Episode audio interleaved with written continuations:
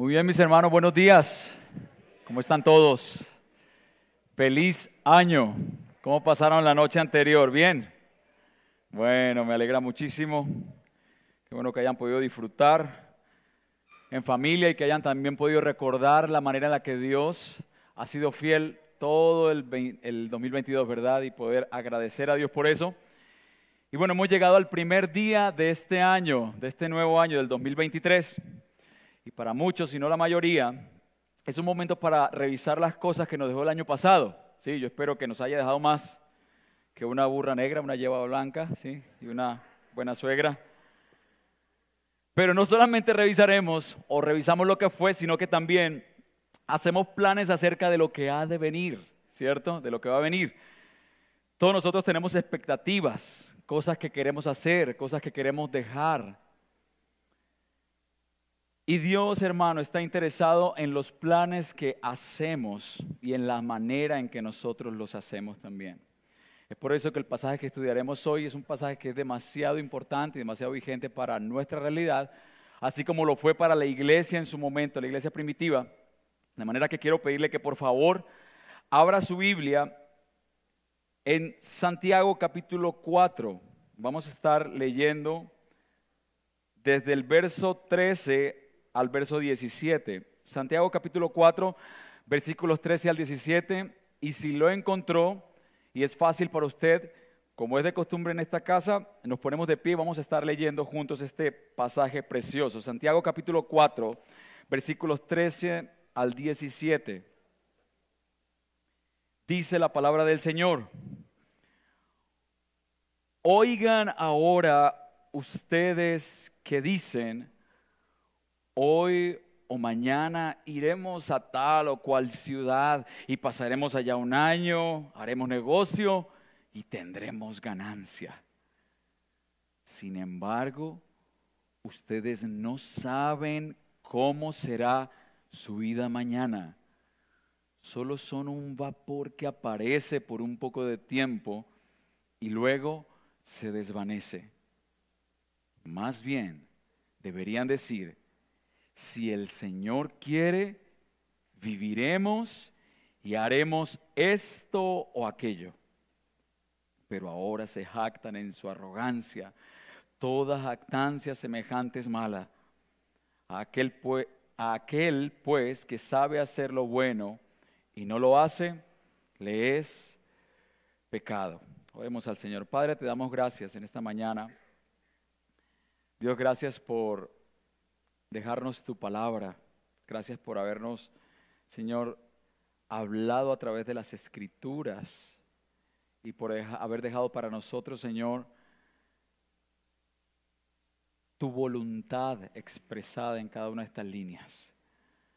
Ayúdanos, Señor, a entender y a obedecer qué es lo que tú deseas para nuestras vidas a nuestras vidas con humildad y a vivir, Señor, cada segundo de nuestras vidas para gloria de tu nombre. Enséñanos hoy, Señor, que tu palabra no solamente se quede en conocimiento, sino que baje a nuestro corazón y nos transforme en nuestra oración en el día de hoy.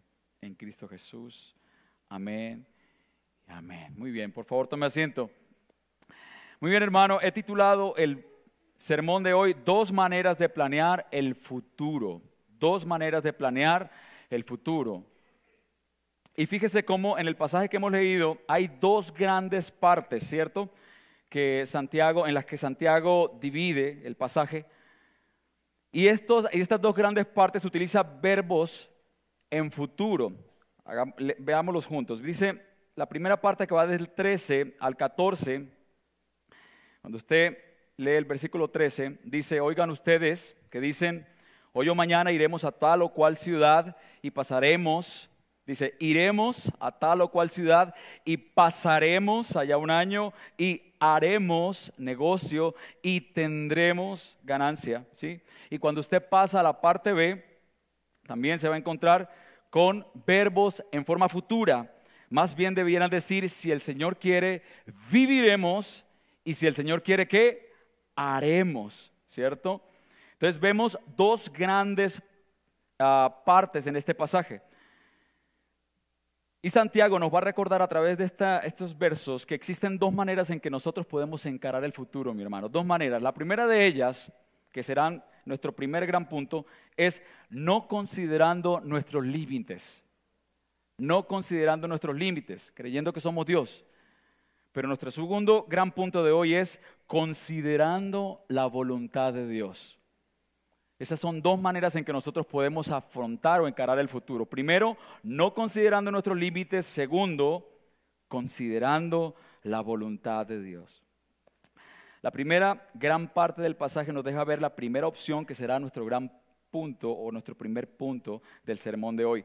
Planear sin considerar nuestros límites. Quisiera por volverlo a leer. Dice, oigan ahora ustedes que dicen, Hoy o mañana iremos a tal o cual ciudad y pasaremos allá un año, haremos negocio y tendremos ganancia. Sin embargo, ustedes no saben cómo será su vida mañana. Son solo un vapor que aparece por un poco de tiempo y luego se desvanece. Permítame darle un poco de contexto, de contexto histórico. Durante el Imperio Romano, la mayoría de la riqueza del imperio era adquirida de dos maneras. La primera era que la aristocracia de la alta sociedad adquiría su riqueza de ganancias generadas por las tierras que ellos alquilaban a agricultores. Ellos alquilaban tierras y entonces ellos de ahí obtenían usufructo, ¿verdad? Ellos adquirían o podrían obtener grandes riquezas a partir de este alquiler de esas grandes tierras. Pero por otro lado estaban las personas que comerciaban con productos, iban de un lugar a otro, de una ciudad o de un pueblo a otro, y así acumulaban esas riquezas. Pero estos comerciantes podrían ser personas que tenían mucho dinero o podrían ser personas que simplemente, eh, como diríamos hoy, estrato medio, ¿verdad? Clase media. No tenían que ser necesariamente de la alta sociedad. No todos los comerciantes eran ricos, hermanos, pero lo que Santiago nos está diciendo es que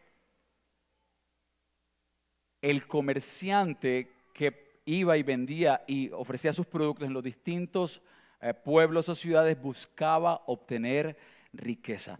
Y es muy probable, es muy probable que Santiago esté dirigiendo esta carta a creyentes que comerciaban, creyentes que buscaban su destino, que se sentaban frente a un mapa y decían, mañana vamos a ir a tal ciudad, mañana haremos esto, pasaremos allá un año, vamos a tener determinada riqueza. Y es interesante, hermano, que Santiago habla a aquellos que han definido el tiempo que irán a negociar, el lugar en el que irán a negociar, la permanencia y el resultado. Miraron el mapa, organizaron el futuro y para ellos está todo cuadrado. ¿Sí? Todo está listo. No se preocupe, no tiene pierde. Vamos a obtener ganancia a final de todo, ¿sí? Pero Santiago les advierte que ellos no saben qué será del día de mañana. Ahora, esa advertencia que Santiago hace de no saber qué será el día de mañana no era exclusivo de la filosofía judía. Había otros filósofos que hablaban acerca de eso y que les gustaba advertir acerca de esto, como los estoicos, por ejemplo. Era sabiduría popular. Y si usted va hoy por hoy y pregunta, la gente sabe, no conocemos lo que va a pasar el día de mañana. ¿Sí? Nadie lo sabe. Pero el problema es que aunque no sabemos lo que va a pasar el día de mañana, todos nosotros vivimos como si lo conociéramos, como si conociéramos el futuro. Vivimos tan seguros de Él que hacemos planes sin tener en cuenta al Señor. Nos creemos autónomos, nos creemos dueños de nuestro propio destino y vivimos como si no fuésemos a morir. Ahora, esta historia, mi hermano, es una historia vieja. Es como cuando usted ah, encuentra un producto que ha cambiado de presentación. ¿Sí le ha tocado? En estos días que fui a comprar un desodorante y estaba buscando y en mi cabeza el desodorante era de color amarillo. Lo fui, lo busqué y no lo encontré. Y dije, caramba, lo dejaron de sacar. No, cambió de presentación. Algo así es lo que ocurre aquí. Y es que aunque las presentaciones cambian para hacer el producto más llamativo al ojo, el producto sigue siendo el mismo. Ahora, ¿dónde comenzó todo?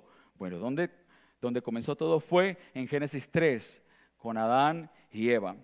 Cuando la serpiente tentó a Eva, los engañó con dos mentiras que ambos creyeron. ¿Las recuerdan? La primera de ellas es que no morirían. ¿Recuerda eso? no morirás. No morirás. ¿Sí? Es algo así como que ustedes lejos del Señor van a poder seguir siendo inmortales. Gobernar su propio tiempo, ustedes van a poder administrar sus días a su antojo, no van a tener que, que rendir cuentas a nadie, ni siquiera Dios. De manera que la concepción del tiempo para ustedes es irrelevante porque ustedes no van a morir. Adán y Eva creían que podrían vivir con la seguridad de vivir el día de mañana. Esa fue la primera mentira. Pero la segunda mentira que la serpiente lanza hacia Adán y Eva es que serían como Dios conociendo el bien y el mal. Es decir, ya ellos no tendrían que someterse a un soberano porque ellos serían los soberanos. Ustedes se van a gobernar a ustedes mismos, ¿sí? Ellos podrían desarrollar sus vidas sin tener a Dios en cuenta porque en últimas ellos serían como Dios, teniendo conocimiento. Podrían ejercer juicio moral, decidiendo qué es bueno, qué es malo de manera autónoma. Podrían garantizar su futuro. Tendrían el conocimiento secreto de Dios de lo que no les había sido revelado. Mi hermano, Adán y Eva quisieron ser dueños de su propio destino sin tener en cuenta a Dios. Y ese fue su pecado. De hecho, nosotros hemos venido aprendiendo que el pecado básicamente es no hacer lo que Dios manda o hacer lo que Dios prohíbe. ¿Sí? ¿Cierto? El pecado es no hacer lo que Dios manda o hacer lo que Dios prohíbe, pero eso tiene un fundamento y el fundamento es desconfianza de Dios, desconfianza en Dios y un deseo por ser autónomo. No quiero tener en cuenta a Dios. Y es así como este primer pecado define todo el curso de la historia del hombre. Y desde entonces el hombre ha buscado vivir, hermano, una vida autónoma, definiendo lo que es bueno y malo poniendo su confianza en cosas o personas distintas a Dios, a su palabra, y creyendo que es dueño del futuro y de su propia existencia y planeando y haciendo lo que quiere. Lo podemos ver en la Torre de Babel. ¿Recuerdan la Torre de Babel? En la historia, personas que hicieron planes sin tener en cuenta a Dios, quisieron hacerse un nombre, ser eternos, encontrar inmortalidad en sus propios logros, quisieron ser soberanos.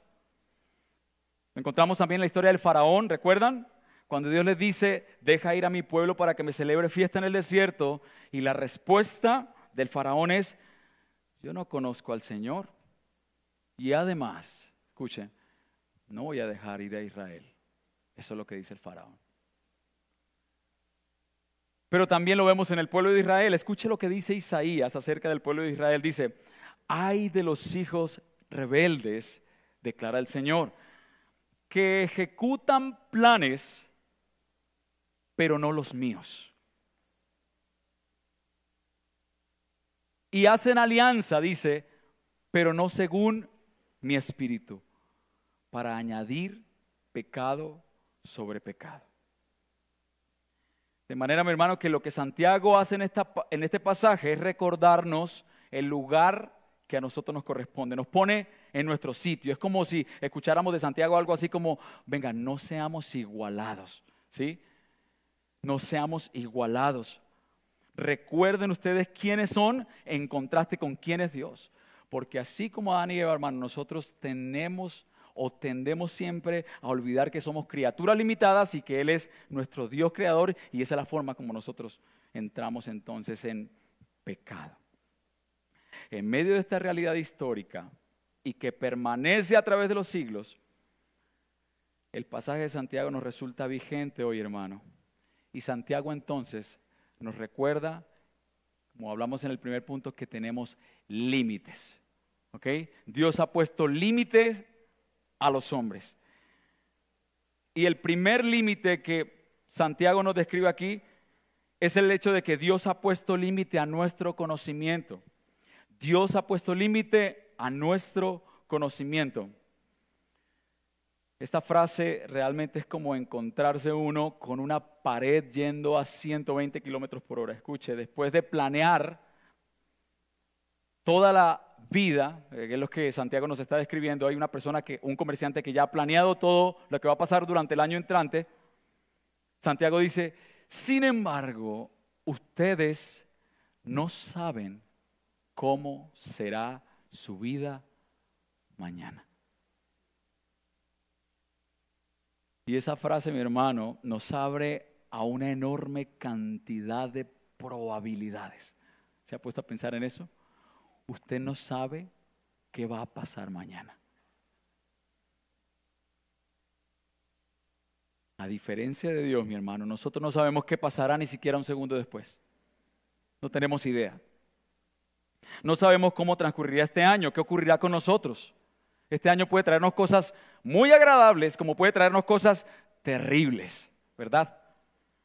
Cualquier cosa puede pasar y eso parece como sacado de una película de terror. Cualquier cosa puede pasar, ¿cierto? Pero de nuevo mi hermano nos pone en nuestro sitio. Los límites que el Señor nos ha puesto nos ubican en la realidad de que dependemos de Dios. Dependemos del Señor. Nosotros no sabemos qué va a pasar más adelante. No sabemos qué nos trae el 2023. José, por ejemplo, nunca pensó que se convertiría en el segundo en el imperio egipcio. David jamás pensó que siendo un pastor de ovejas llegaría a ser rey de Israel. Pablo, después de haber perseguido cristianos con toda su vehemencia, nunca pensó que sería un creyente más. El rey Acab nunca pensó que estando disfrazado como soldado en batalla, moriría por una flecha que otro soldado lanzó al azar la lanzó por accidente, porque ya había sido profetizado así, ¿verdad? Y todos nosotros aquí podemos contar una historia similar. Todos nosotros podemos ver el año 2020, el, año que pasó y daremos el mismo testimonio. Bueno, hubo cosas que nosotros planeamos, pero que el Señor en última nos desbarató, ¿verdad? Algunas se cumplieron, pero muchas de ellas no fueron lo que nosotros esperamos. Hubo eventos diferentes que cambiaron incluso el rumbo de nuestras vidas que cambiaron el rumbo de nuestras vidas. Mi hermano, nuestra agenda está basada en especulaciones, pero la agenda del Señor está basada en certezas. No sabemos cómo, será nuestra vida mañana, pero Dios sí. Hay un pasaje precioso en Isaías 46:10 que dice acerca del Señor, él mismo dice, yo declaro el fin desde el principio y desde la antigüedad lo que no ha sido hecho. Yo digo, mi propósito será establecido y todo lo que quiero realizaré. Es por esto, hermano, que debemos cuidar de cómo planeamos. ¿Cómo planeamos? Siempre debemos planear pensando en que el Señor ha puesto un límite a nuestro conocimiento. No sabemos qué será del día de mañana.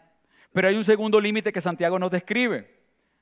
El segundo límite es que Dios ha puesto un término a nuestros días. Somos mortales. Y Santiago lo describe, dice, solo sois un vapor que aparece por un poco de tiempo y luego, ¿qué? Se desvanece, ¿cierto? Luego se desvanece. Nosotros podemos colocar un reloj y sabemos que en tantas horas el sol se oculta, en tantas horas el sol aparece, pero usted no sabe en qué momento la neblina va a desaparecer o un vapor va a desaparecer. De manera que en vez de vivir nuestra corta vida buscando que se haga nuestra voluntad, deberíamos hacer nuestra la oración de Moisés en el Salmo 90 que leímos ahora.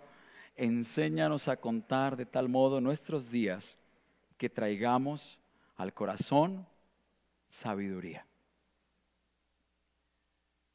Hace un tiempo compramos en nuestra casa para los chicos un, un, videojuego de esos antiguos que nosotros usábamos cuando eran niños, seguramente para usted familiar, el Atari. ¿Sí? Usted llegó a jugar con eh, alguna vez Mario, ¿sí? Mario Bros. Bueno, mi esposa es una tesa para eso. Yo no sabía que era que había desperdiciado tanto tiempo. Mentira, pero sí. Es muy buena para eso. Lo cierto es que en uno de los mundos nos encontramos con que con que no logramos pasar, no logramos llegar al final del mundo y siempre el Mario moría. ¿ah? Pero nos dimos cuenta que la razón por la cual moríamos era porque nos embelezábamos siempre buscando y logrando atrapar todas las moneditas, todos los honguitos de vida, todo lo que aparecía, las florecitas. Y claro, no nos daba el tiempo para llegar al final y por él pasar ese mundo. ¿sí? Con el tiempo nos dimos cuenta, no, hay que pasar y, hay que llegar sin hacer tanto, eh, sin quedarnos como embelesados y distraídos ahí, sino que hay que procurar es llegar lo más pronto posible. Y pudimos pasar. ¿Sí? Pero algo así es lo que nos pasa a nosotros. Yo sé que es una ilustración muy limitada, pero algo así es lo que nos pasa a nosotros. Nosotros vivimos distraídos tratando de sacarle el jugo a la vida, tratando de ganarlas todas, buscando esa inmortalidad, tratando de dejar huella, siendo reconocidos, tratando de adquirir todo el dinero que podamos para tener ese placer que tanto hemos deseado y desperdiciamos el tiempo allí. Tratando de cambiar la vida amarga que nos tocó, la condición que nos tocó, ¿verdad? El mundo, nuestra carne y Satanás buscan, hermano, distraernos de nuestra meta todo el tiempo. Pero nosotros deberíamos tener nuestra mente puesta en aprovechar al máximo el tiempo y poner nuestra meta en algo que en palabras de Pablo, escuche esto, en palabras de Pablo, sería como nuestra meta suprema. Y dice, y aún más, dijo Pablo, yo estimo como pérdida todas las cosas en vista del incomparable valor de conocer a Cristo Jesús mi Señor, por quien lo he perdido todo y lo considero como basura, como estiércol, dice otra, otra traducción, a fin de ganar a Cristo y ser hallado en Él. Cuando nuestro propósito es este, nosotros, mi hermano, no estamos perdiendo esta corta vida que el Señor nos ha regalado en esta tierra. Cualquier cosa, mi hermano, que tenga valor para ti, quiero que pienses en eso. ¿Qué en esta tierra, qué material tiene un alto valor para ti? En este mundo. Piensa en esto. Cualquier cosa que tenga un gran valor en esta tierra para ti, al lado de Cristo, es basura. Es basura. De manera que seamos sabios, mi hermano, en el uso de esta corta vida que el Señor nos ha regalado y pongámosle gloria a nuestra existencia viviendo para la gloria de Cristo. Hay un pasaje muy conocido en Lucas capítulo 12 del 16 al 21 que seguramente usted conoce, dice, entonces les contó una parábola. La tierra de cierto hombre rico había producido mucho y él pensaba dentro de sí, ¿qué haré? Ya que no tengo donde almacenar mis cosechas. Entonces dijo, esto haré. Derribaré mis graneros y edificaré otros más grandes y allí almacenaré, almacenaré todo mi grano y mis bienes. Y diré a mi alma, alma, tienes muchos bienes depositados para muchos años, descansa, come, bebe y diviértete. Vamos a 120 ahí, ¿cierto? 120 kilómetros por hora, pero Dios le dijo, necio, esta misma noche te reclaman el alma y ahora, ¿para quién será lo que has provisto? Así es el que acumula tesoro para sí y no es rico para con Dios. Mis hermanos, la palabra de Dios nos llama a ser sabios en el uso del poco tiempo que tenemos en esta tierra. Mientras desarrollaba este punto pensaba en la paciencia de Dios. Dios es demasiado paciente con nosotros y eso es muy bueno. Dios nos tiene mucha paciencia a nosotros, pero nosotros tenemos una debilidad y es que a nosotros se nos pasa muy rápido el tiempo. ¿Han pensado en eso? Se nos pasa muy rápido el tiempo. Y muchas veces se nos pasa el tiempo golpeándonos todo el tiempo contra nuestra propia necedad, contra las consecuencias de nuestros pecados, contra aquello que sabemos que tenemos que arrepentirnos de ello, pero aún así seguimos y el tiempo pasa y volamos, dijo el salmista. Que el Señor nos ayude a ser sabios y a deleitarnos en aquello que en última nos traerá gozo y es vivir para la gloria del Señor. Recuerde entonces, mi hermano, Dios ha puesto dos límites al ser humano. El primero de ellos es que Dios se ha puesto límite al conocimiento. El segundo es que Dios ha puesto límite a sus días. Y debemos planear con esto en mente. Pero ahora viene el contraste, nuestro segundo gran punto del sermón de hoy. Y es, la otra forma de planear es considerando la voluntad de Dios. Considerando la voluntad de Dios. El pasaje continúa diciendo, más bien debieran decir, si el Señor quiere, viviremos y haremos esto o aquello. Pero ahora se jactan en su arrogancia, toda jactancia semejante es mala. A aquel pues que sabe hacer lo bueno y no lo hace, le es pecado. Otra vez, más bien deberían decir, si el Señor qué? Quiere. Si el Señor quiere. De manera que el contraste inicia diciéndonos que hay algo que es mejor, que hay algo que es más bien, que hay algo que es más sensato, que hay algo que es más humilde y es hablar considerando siempre la soberanía del Señor, la providencia del Señor. Él es soberano en nuestras vidas. Si el Señor quiere, viviremos y haremos. Ahora, yo creo que para usted es muy común utilizar esta frase, ¿verdad? Eh, y casi que todos los días lo, utilizamos. Dios mediante, mañana iremos y haremos esto, ¿sí? Si Dios quiere, esta tarde haremos esto y haremos esto otro, ¿sí? El tema es que a nosotros esta frase se nos han convertido en una muletilla. Ya uno como que la dice por decir, si el Señor quiere, como, como si eso fuera algún tipo de amuleto o algo así. O por salir del paso, como por usar a veces un lenguaje cristiano, si el Señor quiere, ¿sí? Pero ¿cómo nosotros nos damos cuenta que realmente nosotros estamos considerando con seriedad esa palabra? ¿Cómo nosotros nos damos cuenta? Piensen en eso, realmente cuando usted dice si Dios quiere, ¿usted está considerando la voluntad de Dios? ¿Estamos considerando la voluntad de Dios? Bueno, hay dos maneras en las que nosotros podemos saber si realmente estamos considerando la voluntad del Señor. La primera de ellas es en el presente.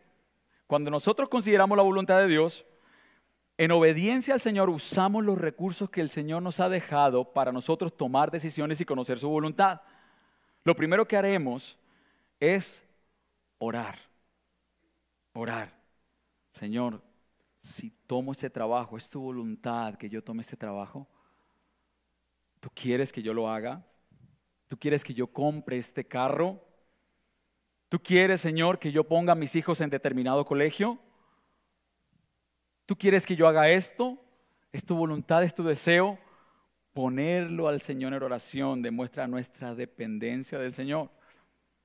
Pero lo segundo es la palabra del Señor. La palabra del Señor dice es lámpara a nuestros pies, ¿verdad? Lámpara es a mis pies tu palabra y lumbrera a mi camino. La palabra del Señor es la que nos hace, mi hermano, distinguir entre los planes que van o no en dirección de la voluntad de Dios. ¿Sí? Cuando usted lee la palabra de Dios y después de haberla estudiado, usted no puede orar algo así como, Señor, si no es tu voluntad que yo me case con mi novio que no es creyente, entonces haz que hoy no esté abierta la notaría, por ejemplo. ¿Sí? O Señor, estos días he orado por mi economía. Muéstrame si estas devueltas de más que me dio el tendero son tu provisión para mí. Así no podemos orar, ¿verdad?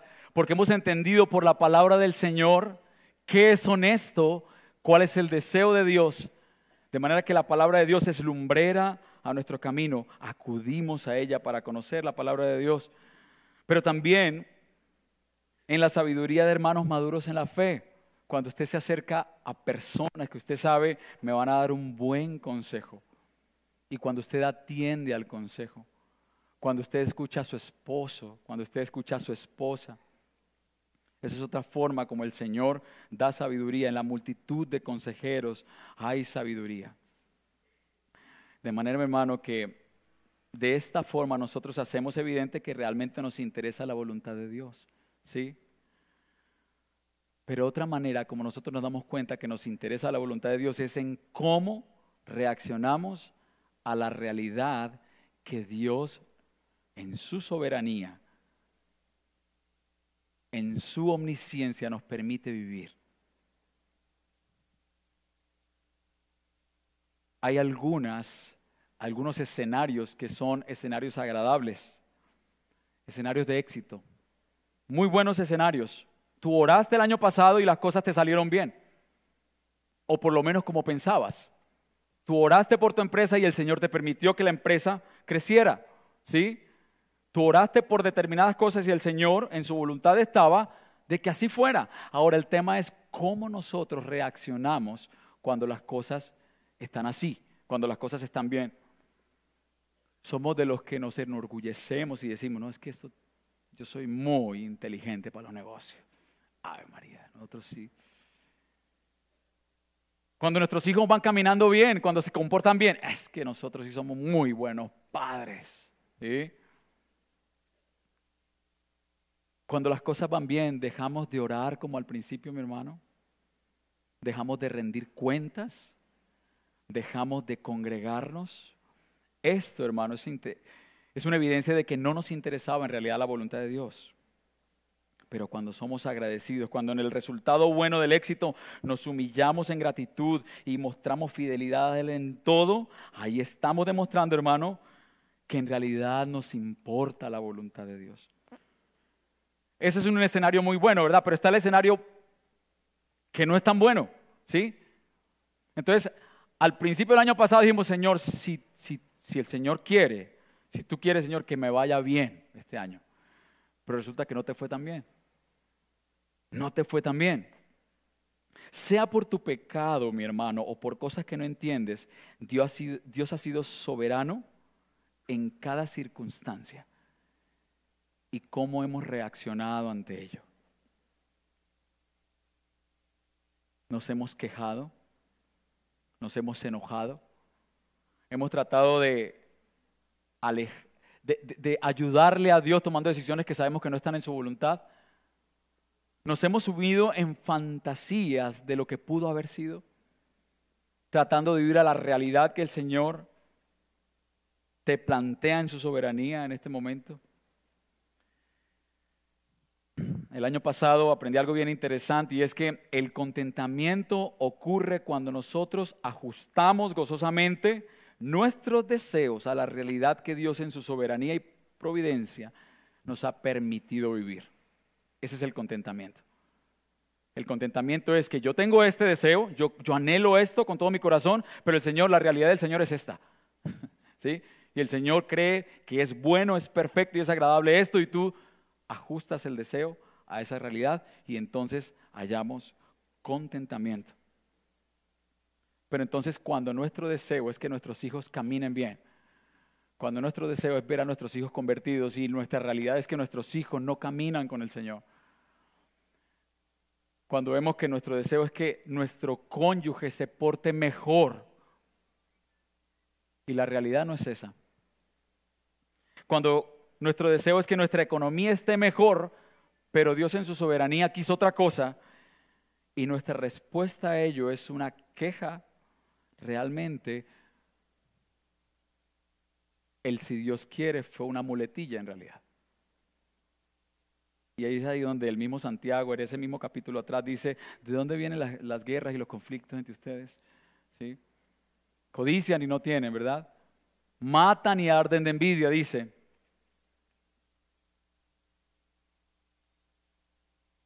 Dice, piden y no reciben porque piden con malos propósitos para gastarlos en sus placeres.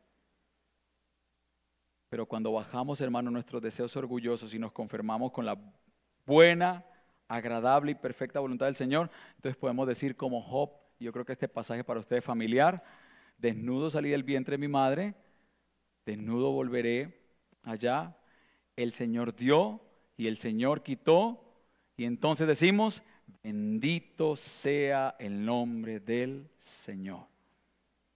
O en palabras de Pablo, cuando dijo, no que hable porque tenga escasez, pues he aprendido a contentarme cualquiera que sea mi situación, sé vivir en pobreza y sé vivir en prosperidad y en todo y por todo he aprendido el secreto tanto de estar saciado como de tener hambre, de tener abundancia, como de sufrir necesidad. Todo lo puedo en Cristo que me fortalece. ¿Cómo nos damos cuenta si realmente ese si Dios quiere eh, salió de un corazón sincero? Eso va a depender según nuestra reacción al éxito o el fracaso. Como reaccionamos al éxito al fracaso, dirá si anhelamos que las cosas vayan conforme a la voluntad del Dios soberano, el Dios que todo lo gobierna. Quisiera hacer un ejercicio con usted. Vamos a pasar a eso es. Muy bien. Estos son los seis verbos que aparecen en futuro en todo el texto que hemos hecho, que, que hemos leído hoy. ¿Ok? Leámoslo juntos, ¿le parece? Vamos a leerlo así como ahí aparece, a la voz de tres. Uno, dos y tres. Si Dios quiere, iremos, pasaremos, haremos, tendremos ganancia, viviremos y otra vez y haremos. ¿Sí? Así lo plantea el texto. Pero vamos a hacerlo de manera negativa. ¿Me parece? Vamos a hacerlo. ¿Qué pasa si Dios no quiere entonces? ¿Sí? Lo leemos a la voz de tres. Una, dos y tres. Si Dios no quiere, no iremos, no pasaremos, no viviremos y no haremos. Ese no es tan agradable, ¿cierto? Pero mi hermano, Dios es soberano, nuestro Dios gobierna en todo, tanto en las cosas buenas que pasan como en aquellas que no son tan agradables para nosotros. El pasaje continúa diciendo, pero ahora se jactan en su arrogancia. Toda jactancia semejante es mala. A aquel pues que sabe hacer lo bueno y no lo hace, le es pecado. De manera que hacer lo bueno en este contexto, hermano, es actuar en contrario, ¿verdad? O en contraste con la jactancia. ¿Sí? La jactancia es no considerar al Señor en nuestros planes. Pero ahora que sabemos que la jactancia es mala, entonces, ¿qué es lo bueno? ¿Qué es lo opuesto de jactancia? ¿Qué es lo opuesto de orgullo? La humildad. De manera que, hermanos, Santiago nos está poniendo a escoger dos maneras en que podemos planear el futuro. Uno será de manera arrogante, de manera jactanciosa, y la otra será de manera humilde, reconociendo la voluntad del Señor. La palabra de Dios dice, el mismo Santiago dice, Dios resiste a los soberbios, pero da gracia a los humildes. Amén. Amén. Mi hermano, pero hay buenas noticias en medio de todo esto, porque sé que seguramente esto choca mucho con nuestro deseo. Y, seguramente cuando pensamos en un Dios soberano decimos en un Dios que es, eh, que es indiferente, que es egoísta, que es caprichoso. Bueno, Dios no es nada de eso. Dios no es indiferente, Dios no es caprichoso, nuestro Dios no es egoísta, nuestro Dios se interesa en cada uno de los detalles que ocurren en nuestras vidas. Nuestro Dios nos conoce muy bien y su voluntad es, según su palabra, como ya lo hemos dicho, es buena, agradable y perfecta. Es buena, es agradable y perfecta. Los planes que el Señor tiene para nosotros son planes, lo hemos leído en la palabra, son planes que son de bien y no de mal, ¿cierto? Para darnos un futuro y una esperanza. Eso es lo que dice la palabra del Señor. Dios ha prometido nunca dejarnos, nunca desampararnos. Y sabe cómo sabemos, la, expresión máxima de que la voluntad de Dios es buena para nosotros, de que nos conviene, de que realmente es provechoso, de que realmente Dios se interesa en, que, en nuestro bienestar. La mayor evidencia de eso, hermano, es la cruz del Calvario. Piensa en eso. La voluntad de Dios para con nosotros era nuestra redención. Y nuestra redención le costó su Hijo nuestra redención al Señor le costó a su Hijo. Y Cristo mismo, mi hermano, siendo eterno, escuche bien, decidió venir como mortal a vivir en medio de nosotros, como un hombre limitado. Cristo, siendo omnisciente, sabiendo lo que le esperaba, porque él sí lo sabía, a diferencia de nosotros, él sí sabía lo que iba a pasar el día de mañana, y él sabía que el día de mañana él iba a ir a una cruz. ¿Sí? Y él conocía el pasado y sabía que nosotros nunca le amamos, que nosotros nunca le buscamos, que nuestra tendencia era de continuo el mal, que nosotros le rechazamos, que queríamos seguir siendo independientes, pero aún así conociendo nuestro pasado, Jesucristo dijo, yo voy por ellos, yo voy a redimirlos. Así me toque ir a una cruz, voy por ellos. Y Cristo, mi hermano, siendo soberano, siendo soberano, decidió someter su voluntad a la voluntad del Padre cuando dijo, Padre, si es tu voluntad, aparta de mí esta copa, pero no se haga mi voluntad, sino que se haga la que? La tuya. Y todo esto, mi hermano, el Señor lo hizo, déjeme decirlo, para gloria de su nombre, pero por amor a nosotros también. ¿Crees tú que la voluntad de Dios es buena para ti? ¿Creemos que la voluntad de Dios es buena para nosotros? Cuando lo dudemos, miremos hacia la cruz. Y ahí vamos a entender que realmente Dios está interesado en nosotros, que no es indiferente, pero que lo que Él planea para nosotros es mucho mejor que lo que nosotros planeamos para nosotros. De manera que, dado que esto es así, mi hermano, yo quiero animarte hoy, primer día de este año, haz planes. Haz planes. A Dios le gusta que nosotros planeemos, ¿sí? A Dios le gusta que nosotros nos, que, que nos proyectemos, que queramos dar fruto en aquellos dones que el Señor nos ha dado, sí. Que aprovechemos al máximo el tiempo corto que nos ha regalado en esta tierra, pero siempre rindiendo nuestra voluntad a su voluntad de una manera confiada, de una manera gozosa, sabiendo que sus planes son mejores que los nuestros. Amén. Para ir ya aterrizando y para ir ya cerrando, amigo no creyente, hay algún amigo que nos visita en esta mañana, tu vida es como un vapor y tú no sabes lo que va a pasar mañana. Y aparte de lo que ocurre en esta tierra, hay un futuro eterno. Hay un futuro eterno. Ahora, ¿cómo son tus planes eternos? ¿Los diriges tú? ¿O has rendido tus planes al Señor? Porque si no has rendido tus planes al Señor, vas a cosechar lo que mereces, que es la condenación eterna. Pero cuando tú te rindes al Señor, cuando tú te rindes para vivir conforme a su voluntad, podrás pasar una eternidad con Él. La voluntad del Señor es que vengas a Él en humildad y entregues tu corazón a Cristo Jesús. Vamos a terminar con estas tres preguntas de implicación antes de responder al Señor con adoración. Primera de ellas es, ya que no sabes si vivirás mañana, ¿estás aprovechando bien el tiempo que Dios te da ahora? para vivir para su gloria, para el propósito supremo que es conocer a Cristo, vivir para Cristo, vivir para su gloria? Esa es la primera pregunta. La segunda pregunta es, ¿cuál ha sido tu reacción ante el éxito o el fracaso? ¿Te has olvidado del Señor cuando las cosas van bien? ¿Realmente aceptas gozosamente que la voluntad de Dios o la voluntad de Dios para ti ahora y saber que esa voluntad es lo mejor que puedes tener?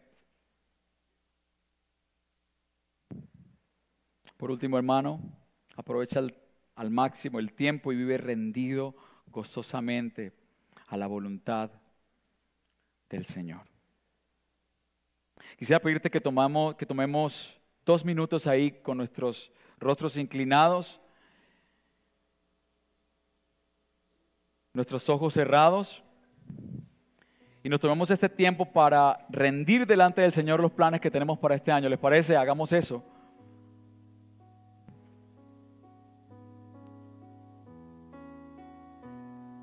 Expon delante del Señor tus deseos, expon delante del Señor las metas, los propósitos que tienes para este 2023, pero rinde esos deseos a los pies de Cristo y dile, Señor, todo esto es mi deseo, pero que, como Cristo dijo, que no se haga mi voluntad, sino que se haga la tuya. Tengamos este, estos dos minutos para ello mientras, mientras suena el piano.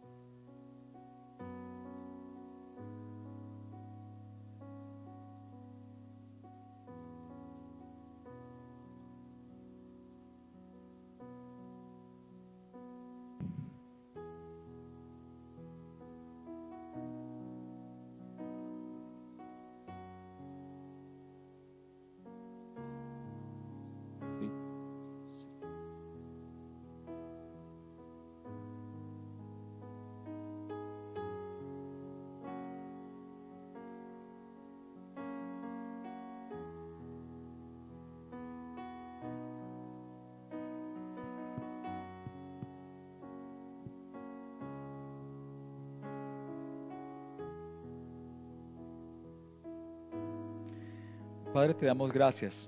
Gracias en esta mañana por tu palabra. Gracias, Señor, porque nos llamas a vivir de una manera dependiente de ti. Y todo esto porque eso hace bien a nuestra alma, nos hace bien a nosotros.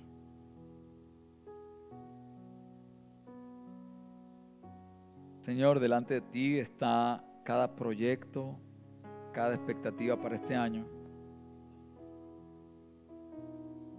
Nosotros tenemos deseos. Pero ahora nuestro, nuestra oración hoy es que tus deseos, Señor, tu voluntad invada nuestro corazón.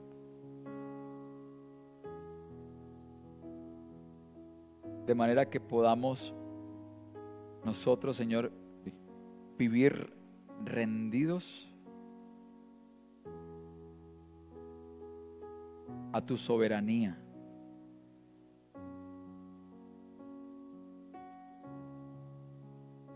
A la realidad que nos planteas cada día, Señor.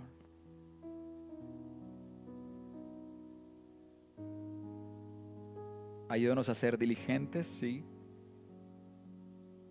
pero ayúdanos también a ser humildes y a considerar siempre, Señor, que en nuestros planes, que en todo plan que nos tracemos para este 2023,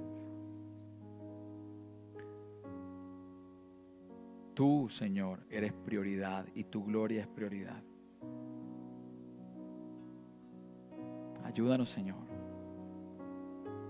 Nos rendimos en esta mañana, rendimos nuestra voluntad, rendimos nuestros deseos delante de ti. Ya no vivimos para nosotros, Señor, vivimos para ti. Ayúdanos, Señor. Te adoramos, te bendecimos. Cristo Jesús. Póngase de pie, mi hermano, y vamos a estar respondiendo al Señor en adoración.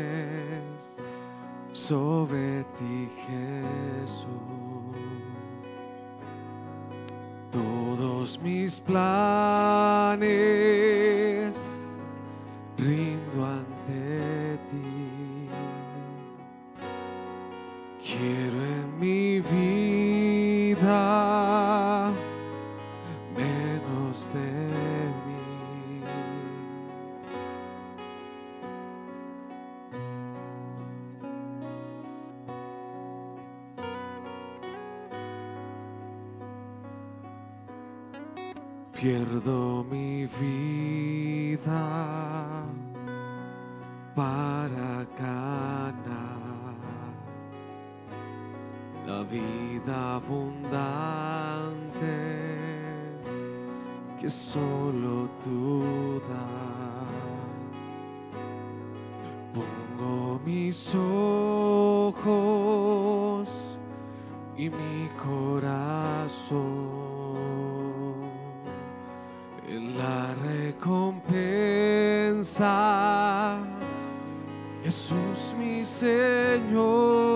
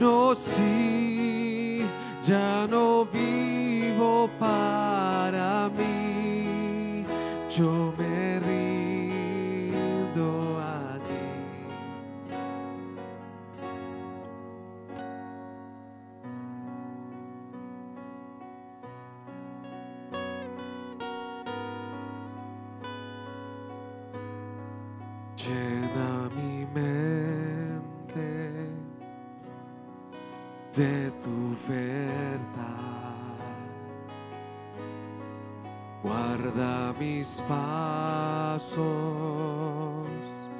en tu voluntad. Que mucho fruto en mí pueda haber y al cada día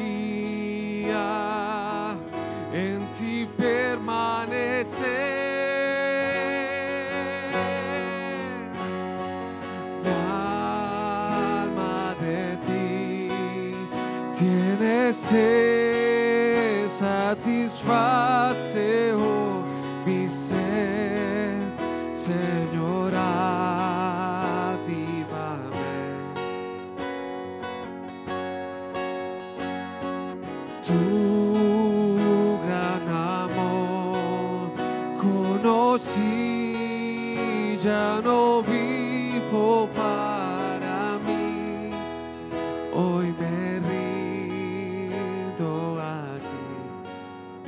fuente.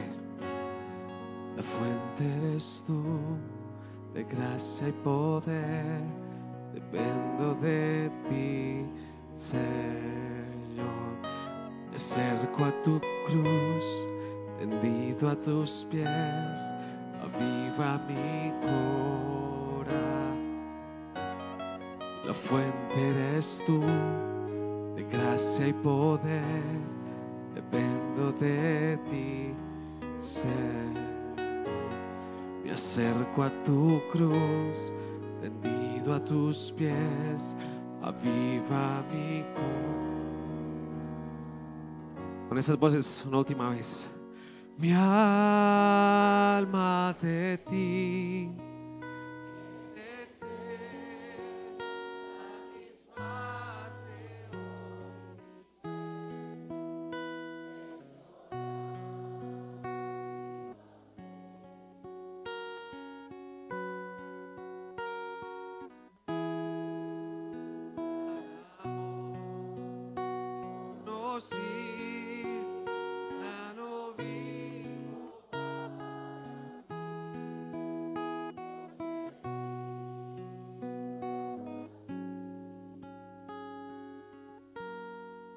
Nos rendimos esta tarde delante de ti, Señor, reconociendo que te necesitamos para caminar. Perdónanos por creernos la ilusión que en nosotros está la respuesta a todas las preguntas. Y por lo contrario, ayúdanos a abrazar la realidad que sin ti no somos nada, que a ti te necesitamos para poder transitar en este camino de la vida que tú nos has puesto, Dios. Gracias por tu palabra, bendícela.